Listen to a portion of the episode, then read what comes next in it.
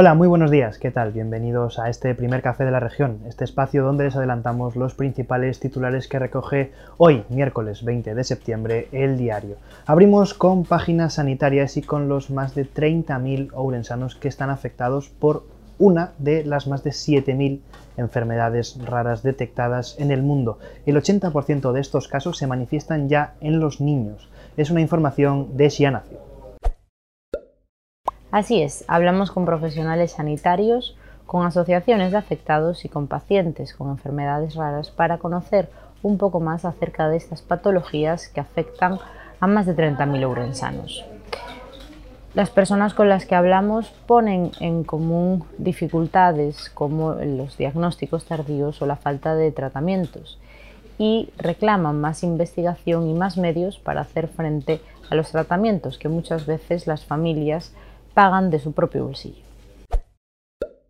Y en la sección de judicial y sucesos, nuestra compañera Patricia Casteleiro ha entrevistado al subdelegado de defensa en Ourense, Jesús Peñas Precler. Jesús Peñas Precler es el nuevo subdelegado de defensa en Ourense y este fin de semana está de celebración porque se va a hacer una jura de bandera y un homenaje al regimiento Zamora 8 que fue muy importante en su día para algunos ourensanos que pudieron eh, realizar el servicio militar sin salir de su ciudad. Y ayer una delegación de la UBIGO liderada por el rector de la Universidad, Manuel Reigosa, se reunió con el alcalde de Ourense, Gonzalo Pérez Jacome, para tratar el soterramiento de la avenida Otero Pedrayo. Por su parte, los propietarios de, los solares urgen aprobar el convenio para que el parking del subsuelo sea público. Es una información de Elizabeth Fernández.